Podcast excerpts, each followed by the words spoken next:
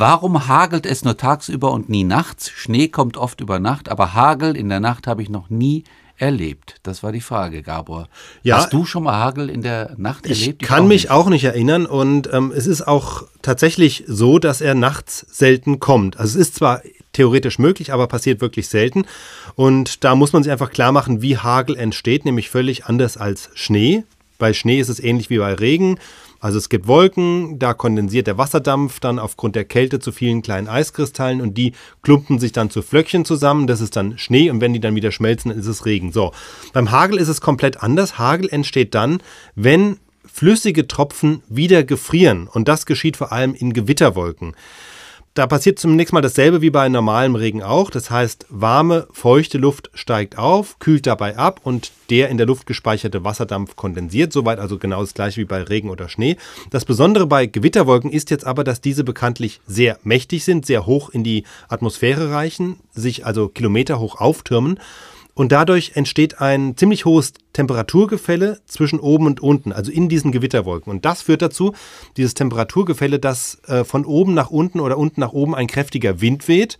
Und das heißt, ähm, die ganze Luft in den Wolken wird durcheinandergewirbelt. Und jetzt stellen wir uns so einen kleinen Wassertropfen vor, der also in der unteren Hälfte, sagen wir mal, so einer Gewitterwolke entsteht. Der wird durch einen Luftwirbel erfasst, steigt dann weiter in der Wolke nach oben, wo es noch kälter ist, und da gefriert er dann. Und so entstehen eben erstmal so viele kleine äh, Hagelembryos nennt man die.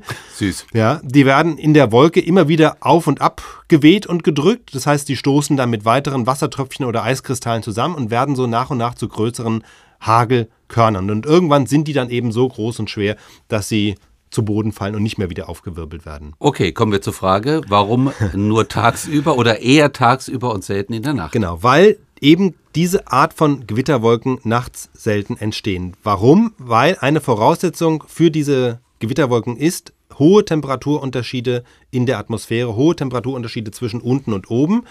Und das haben wir zum einen A in der wärmeren Jahreshälfte, also Frühling und Sommer, da hagelt es öfters, erfahrungsgemäß. Und dann kommt es, passiert es am ehesten in den späten Nachmittagsstunden, wenn nämlich die Luft am Boden sich tagsüber aufgewärmt hat und es aber gleichzeitig oben in der Atmosphäre noch ziemlich eisig ist, denn da ist es nun mal kalt, ja. Das heißt, oben, unten ist es warm, oben ist es kalt.